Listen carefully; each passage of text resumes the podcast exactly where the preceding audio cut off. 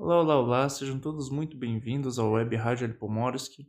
No episódio de hoje vamos apresentar a professora Noemi, é uma entrevista um pouco sobre a redação. Eu sei que já passou o Enem e tudo mais, mas é, é uma entrevista para ajudar também os primeiros anos. Eu sei que o segundo ano geralmente faz como treineiro e tudo mais, o terceiro ano já, já está na fase de, de aplicar os, os conhecimentos mas o primeiro ano ainda talvez não esteja tão ingressado assim. Então, para conhecimento deles e geral, uh, vamos estar falando sobre algumas questões, sobre critérios de avaliações e tudo mais. Oi, Marcos, eu sou a professora Noemi, eu sou professora de português, uh, sou formada aqui na URI, Campus Erechim, tenho especialização em leitura e produção textual por essa mesma instituição e tenho mestrado e doutorado pela PUC do Rio Grande do Sul eh, na área de linguística aplicada. Tá. Um, o Enem ele é para avaliar o, o resultado do, do, estudo do aluno no ensino médio, né, no ensino fundamental e tudo mais, para poder ingressar ali numa, numa instituição superior. O, a redação em si, ela é para avaliar o quê? O que, que avalia na, na, na redação? Sim, no caso da redação, são avaliados, né, na verdade, espera-se que o aluno tenha um bom desempenho na, na redação, porque entende-se que durante toda a sua vida escolar ele tenha desenvolvido, sim, competências e habilidades que o tornam um bom leitor e um bom produtor de textos. Espera-se disso, né? Espera-se desta vida escolar pregressa que ele desenvolva né, esses, essas competências. Está previsto, inclusive, né, na, eh, nas diretrizes curriculares nacionais, nos parâmetros curriculares nacionais, o desenvolvimento de três, três grandes competências, né? Ler, escrever e resolver problemas. Então, todas as disciplinas, né, pressupõem-se elas têm lá os seus objetivos e dentro desses objetivos há descritores das competências que os alunos devem desenvolver em cada série uh, pela qual ele passa, né? Pela qual o aluno passa. E digamos assim que o Enem, o início dele se deu como uma avaliação externa ao sistema de ensino público, especialmente, né, com o objetivo de se avaliar a qualidade do, uh, da educação de ensino médio, certo? Mas com o tempo ele foi ganhando uma dimensão muito mais ampla e então algumas universidades né, passaram a utilizar a nota do Enem, a aceitar a nota do Enem como um critério para ingresso Sim. dos alunos. E agora a gente tem aí muitas instituições uhum. fazendo uso da nota do Enem. E a redação, logicamente, né, ela é algo que, digamos assim, poderia demonstrar que o aluno desenvolveu duas grandes competências, que é ler e escrever, em todo aquele período do ensino médio. Espera-se que ele chegue ao final do ensino médio um leitor relativamente maduro, né, com um desenvolvimento linguístico já mais avançando para a idade adulta. Né? É, isso, eu, isso é, eu ia perguntar até é, porque é cobrado uma certa é, como eu posso falar uma certa uma boa leitura, né? Uma boa escrita no final do ensino médio, né? Porque até eles avaliam isso quanto não basta só ler e escrever. O ler e escrever Sim. não é o básico, né? Não é o, o, realmente ler, tipo uma pessoa que não, não é muito chegada a ler, coisa assim, ela não vai ficar tão bem colocada numa é, no caso da redação, é lógico, né? Quanto a gente sempre sugere para os alunos que eles façam muitas leituras de textos que tenham boa qualidade, né? Nossos escritores estamos cheios de excelentes escritores na nossa literatura, né? E também temos jornais, né? Uh, a mídia tem textos também muito bons. Tem textos ruins e tem textos hum. muito bons. Então, o que, que a gente sugere? Que o aluno leia sobre tudo, também sobre algo que diga respeito aos seus interesses, porque cada um de nós tem interesses de leitura que são distintos. Mas, para o caso, né, pensando-se no desenvolvimento dessas duas competências, a gente presume que ele também leu e escreveu em outras disciplinas, certo? Sim. Então, quando ele chega ao final do ensino médio, pressupõe-se que ele teria aí uma, uma bagagem excelente, né, para escrever um bom texto. Agora, quem não gosta de ler, vai para esse vai ficar um pouquinho mais complicado, né? Quem não gosta de ler, quem não gosta de interpretar, sim, é uma tarefa talvez para alguns que não não traz nenhum prazer, né? Mas aí não estamos tratando de desenvolver alguma coisa que dê prazer, mas sim que lhe dê uma capacidade né, de ler o mundo, de interpretar o mundo, né, que é uma coisa necessária, sempre foi necessária e eu diria que para os momentos atuais, mais ainda. Sim. E para essa para esse método de avaliação, uh, como é que seria avaliado isso? Com, com que critérios seriam avaliados isso? Bem, o Enem ele propõe então alguns descritores, certo? É, está publicado, se não me engano, um material relativo ao a formação feita por é, avaliadores né, de redação do Enem, se não me engano, foi publicado em 2018 ou 2019, não recordo bem, e lá fica bem claro assim quais são os descritores né, dessas competências que estariam sendo avaliadas no caso da prova de redação. Então, nós vamos ter ali aquilo que vai indicar né, o primeiro descritor, que seria o descritor relativo à norma culta, certo? Uhum. Espera-se que o aluno, ao chegar ao final do ensino médio, não tenha mais tantos erros de ortografia, erros de sintaxe, etc. Então, esse é um, né? Então, dentro desse descritor, existe ali uma separação por nota. Então, 200 pontos seria a nota máxima, depois 160, depois 120, depois 80 e depois 40. E tem também o zero, né? Considerando aí, mas essas redações já são, graças a Deus, são muito raras, né? Uhum. A gente espera que Uh, na verdade, ninguém esteja uh, escrevendo assim sem qualquer domínio da norma culta. Depois vem o descritor referente ao tema e à tipologia textual. Bom, espera-se que aí, com todas as leituras que ele tenha feito né, no decorrer desses anos escolares, ele saiba uh, como é que se escreve um texto dissertativo é, que tem lá a introdução, o desenvolvimento, a conclusão, e espera-se também que ele tenha essa capacidade leitora bastante já aprimorada, a ponto dele compreender o tema, né? E quando ele for escrever, ele conseguir se manter nesse tema. Depois vem o critério da argumentação, então aí é que a gente, né, que é um, digamos assim, uma pedra no sapato, né, de quem precisa uhum. fazer a redação, que é então selecionar argumentos, buscar informações que sejam informações pertinentes ao tema. Às vezes o aluno tem leituras em vários conteúdos, em várias áreas, mas ele vai ter dificuldade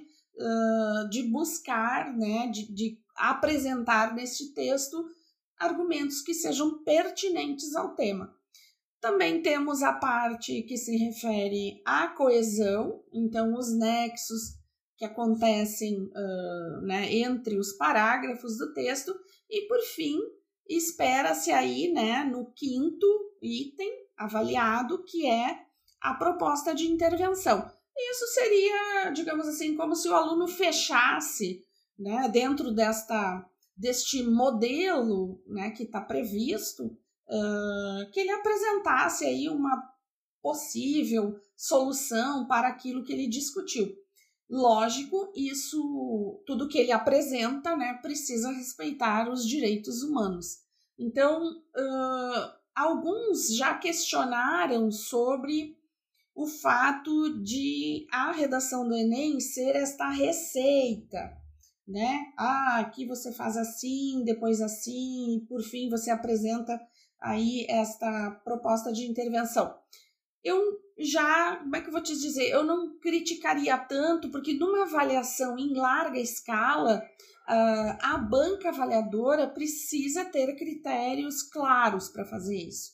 Lógico, ele poderia escrever sobre o mesmo tema, mas de um modo um pouquinho diferente, ele pode inovar. Bem, a banca ela está lá, na verdade, para tentar valorizar aquilo que este candidato produziu, hum. né? Então, de fato, se ele não apresentar o mínimo esperado, lógico, o mínimo não, mas conforme os critérios, né, ele vai ter as notas mais baixas ou se apresentar de acordo com esses critérios todos, é, notas mais altas. O que, o que os candidatos precisam entender é que existem descritores que norteiam toda essa avaliação. O que seria isso? Esses, cri esses, critérios, esses uhum. critérios todos, né? Então aí o que, que vai, o que, que o avaliador vai observar, por exemplo, lá uh, em relação ao tema e à tipologia textual. Uhum. Né? Se ele conseguiu, uh, se o aluno, se o candidato conseguiu produzir um texto dissertativo, se ele não tangenciou o tema, se ele não não desviou aí o foco uh, o, o, foco da dissertação, né, o foco temático, como a gente Sim. diz. Então isso tudo, né, é, é, essas essa avaliação toda ela tem como base esses critérios, né? O avaliador ele precisa, como é uma, como eu disse, é uma avaliação em grande escala, ele precisa ter uh, onde se basear para tanto dar uma nota boa como dar uma nota, né, penalizar quando for necessário. E a Pro falou de, de banca. Essa banca seria, como ela é composta? Quem corrige essas, essas redações? Então, é lançado um edital, né? O INEP lança um edital, assim, vai publicando, né? Isso está publicado lá na página do INEP. Uh, então, para que uh, professores da área de letras, uhum. né, da área de português, façam a sua inscrição e participem de um curso preparatório, né? Uhum. Neste momento é feito assim. E depois deste curso preparatório, então, uh, o, esses professores, conforme eles vão concluindo os módulos do curso, eles vão fazendo algumas avaliaçõezinhas e depois sai lá uma nota, né? Então, dependendo da nota que ele obtiver no final do curso, ele pode ser chamado para integrar essa banca. Entendi, entendi. E... É, lembrando sempre que cada texto desses é corrigido por duas pessoas, uhum. né? Havendo a discrepância, então esse texto é encaminhado para uma terceira, um terceiro avaliador. Sim. E foi sempre assim? Ou ele... Sim. Foi sempre assim? Desde que eu tenho conhecimento, sim. Sempre aconteceu dessa forma. Né? A gente, pelo menos é o que está explicitado nesse material sim. que foi publicado uhum. pelo INEP, né? Sim.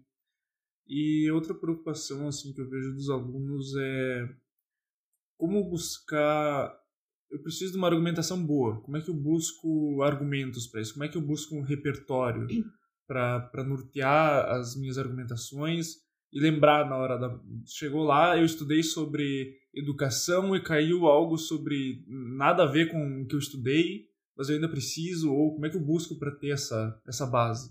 É, a sugestão que a gente dá é que ele sempre faça leituras sobre N assuntos, né? Assuntos que estão em pauta. Sempre é bom lembrar, né, observando é, os materiais que já estão publicados pelo INEP em relação a provas anteriores, a gente verifica que os temas não são temas uh, que causem polêmica, né? são temas que os, os candidatos têm condições, digamos assim, de uhum, produzir, uhum. sobre os quais os candidatos têm condições de produzir. Agora, a questão de argumentação, a gente sempre sugere que os alunos façam, eh, que eles uh, procurem pensar sempre em leituras que fizeram em outras disciplinas, né? Porque isso uh, se observa também no restante da prova. A prova é extremamente interpretativa e lá você observa, por exemplo, na prova de linguagens, a gente vai observar que às vezes você tem lá uma questão que puxa mais um pouquinho para um conhecimento de literatura, outro puxa um pouquinho mais para um conhecimento de artes, outro mais para a parte de interpretação. Mas a interpretação, que tem a ver com a competência da leitura, ela está presente em tudo. Então, tudo aquilo que ele ler, por exemplo, em disciplinas como sociologia, uh, filosofia, geografia, história, muitas vezes até biologia, né? Que na área de biologia atualmente sempre tem muitos textos assim uh, que trazem muitas informações voltadas para o meio ambiente uhum. e tal, com dados estatísticos, é importante. Lógico que no momento que ele está escrevendo a prova, ele vai ter dificuldade de se lembrar de um percentual, de um dado estatístico. Né? Por... Mas se ele se referir a um fato histórico que depois possa ser significativo para aquele texto, ele já está trabalhando com um repertório, né, que segundo os critérios de avaliação seria um repertório legitimado, como se diz. Então, quanto mais legitimado, quanto mais amarrado uh, ao tema, né, na construção que o candidato fez, mais alta tem de ser a uhum, nota, né? E tem de ser assim, digamos, tende a demonstrar aí criatividade, né? Tende a, a demonstrar que o aluno de fato se preocupou em ter, em ser um autor para aquele texto. Diferentemente, muitas vezes, se o aluno também não está muito inspirado naquele dia, bom, ele pode se basear no repertório dos textos motivadores. Aquilo é um ponto de partida né? É Mas aí, né? para isso, a gente vai ter lá um item, né? Um valor que é o 120. Sim. Né? No caso do tanto para para tema tipologia textual quanto para a questão da argumentação. É possível, né? Aí agora não estudei. Cheguei sábado, não estudei, domingo é a prova. Eu tenho ali um conhecimento que é os coringas tanto pode ser repertório coringa, assim, tipo, uh, todo mundo pensa repertório coringa como John Locke, por exemplo, Sim. ou Bauman, que em 2019, 2020 teve muito Bauman, uhum. e Sim. os alunos usaram muito isso como coringa porque eles têm ideias que funcionam para tudo, né? Sim. Então, funciona usar isso? Funciona. Funciona desde que o candidato consiga estabelecer uma relação uh, entre aquilo que esse filósofo falou e as ideias que ele está construindo no texto. Fazer a citação só por citação não não vai, uh, digamos assim, não vai ser tão valorizado. Ele vai tem um item lá, digamos se não me engano é o, o que baixa a nota para 160 ou 120, agora não me recordo bem, é, que vai que diz assim o repertório ele é uh, legitimado, digamos assim, né? Bom, citou um autor, citou um filósofo, citou algum dado estatístico, sei lá, tinha na memória, né? Uh, citou uma área, uma grande área de conhecimento, mas não conseguiu estabelecer relação com a discussão que ele propôs no texto. Isso vai te dar lá um 160. Uhum digamos. Agora, se ele conseguir estabelecer bem direitinho a relação entre o que aquele filósofo disse, né, com a discussão que ele propõe no texto, ora aí sim, aí você tem um uso de repertório legitimado com uso produtivo. Sim. Como sim. está previsto lá naqueles critérios. Senão fica só um nome voando. Senão né? fica só uma citação voando sim. ali no meio do texto. Aí não, não sei o nome, sei a teoria, mas é. É, exatamente. Sim.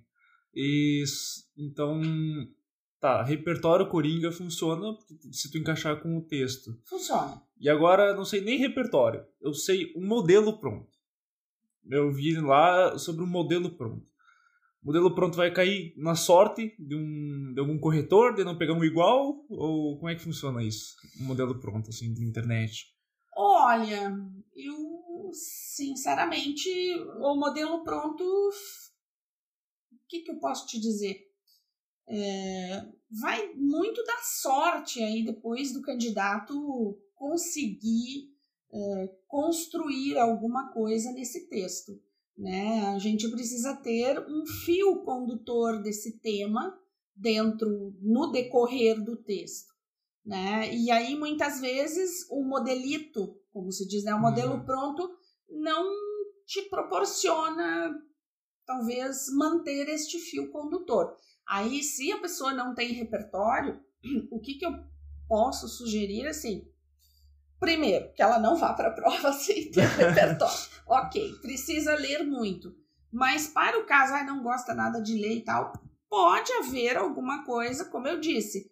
Nós temos os textos motivadores e muitas vezes tem textos na prova, né? Não é à toa que é, é que junto, né, com, com a área da linguagens e também as das humanas, uhum. né? Vem lá história, geografia, filosofia, etc. Então eu acredito que alguma inspiração também ele poderia ter em relação às questões que estão lá na própria prova. Né? Se ele não tem nenhum repertório, digamos assim, não gosta de escrever, sim, isso é. é tem até a gente que fala gente... para fazer alguma, alguma outra área, como linguagens ou humanas, antes de fazer redação, para talvez pegar alguma coisa né, de, de referência, alguma é, coisa assim. Exatamente.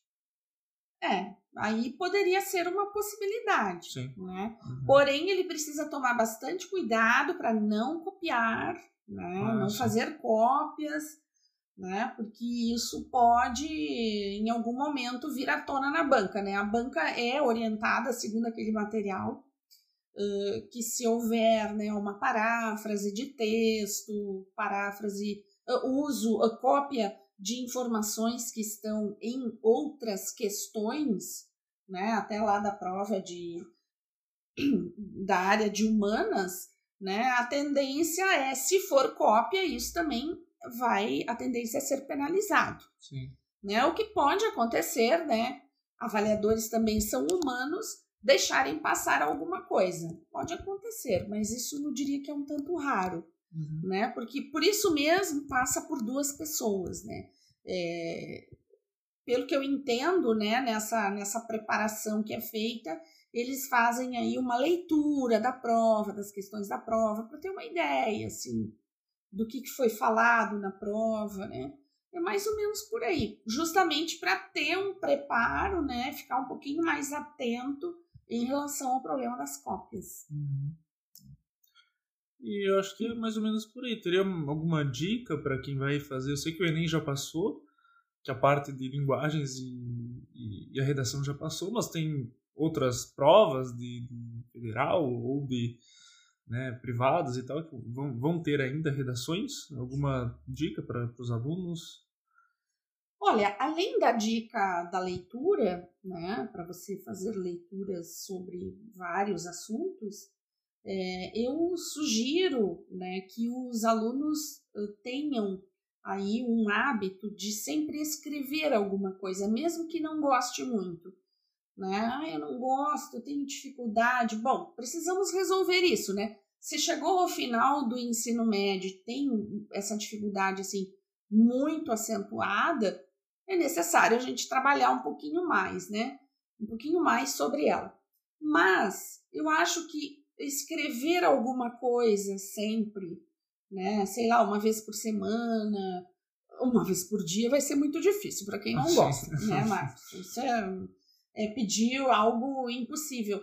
Mas que a pessoa tente escrever sempre alguma coisa, procure repassar para o seu professor, tentar algum tipo de avaliação, assim, até para mostrar, porque às vezes, a, a, isso também é uma coisa que ocorre, às vezes o aluno, o candidato tem excelentes ideias, mas ele tem aquela dificuldade de colocar no papel, né? A uhum. frase não fica boa, né? tem lá o problema de uma frase, de colocar ponto onde não pode, né? Como eu já disse, não pode separar o sujeito do predicado Sim. e aquelas coisas todas, né? A oração principal da oração subordinada, isso tudo vai uh, ajudando também a melhorar a sua escrita. Se ele não gosta de escrever uma redação por semana, bom, sei lá, um parágrafo, um parágrafo sobre alguma coisa que ele goste. Eu acho que manter o hábito né, de colocar os, as ideias no papel é também importante e ajuda muito.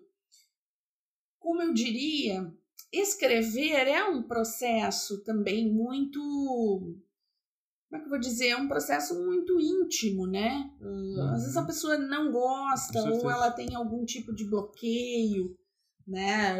É bastante comum os alunos dizer, alguns alunos reclamarem, olha, eu não consigo escrever com essa pressão, uhum. né? Infelizmente lá na hora do Enem existe essa pressão. É só pressão. É só pressão, né? Mas uh, como eu falei, né? Tentar escrever por partes também ajuda. Eu acho que escrever, sei lá, um parágrafo, dois, ler sobre alguma coisa, tentar fazer um resumo, né? Mostra para o seu professor. Uh, isso vai te ajudando também a observar a questão de você estar no tema, né? Se eu tenho que fazer um resumo sobre um determinado texto ali, tem, sei lá, quatro, cinco parágrafos, eu preciso condensar essas ideias bem importante também, porque muita uhum. gente, quando faz resumo, olha, resumo, resenha, essas coisas todas ajudam também nessa nossa competência leitora e competência escritora. Né? Então, isso também ajuda a pessoa a ficar mais no foco, naquele tema. Né? Acho que a dica é essa, até porque não tem milagre nenhum Sim. que possa ser feito, é, né? É, não, não, estudou na hora, não sabe repetir. É, fica difícil, né? fica difícil, realmente. Mas uma dica que até eu daria seria, vamos ver se a prof concorda, da constância, né? Sim. De, ah, vou, vou escrever só um parágrafo, mas escreve toda semana, toda... Exatamente. Né? Não vai deixar, ah, não, essa semana não vou escrever, mas mês que vem eu escrevo quando eu escrever esse mês. É, né? isso. E, e como a gente observa, nem sempre o espaço da escola permite, porque às vezes a gente vai separando um conteúdo, o outro. Não são todas as disciplinas que pedem tarefas escritas, né? Então, às vezes é algo que o aluno precisa ter para ele mesmo, né? Nesse sentido, para não perder essa. não perder o pique, como eu uhum. sempre digo. E, prof, caminhando já para o final, alguma pergunta que gostaria de ser. que gostaria de ser respondida? Que eu não perguntei?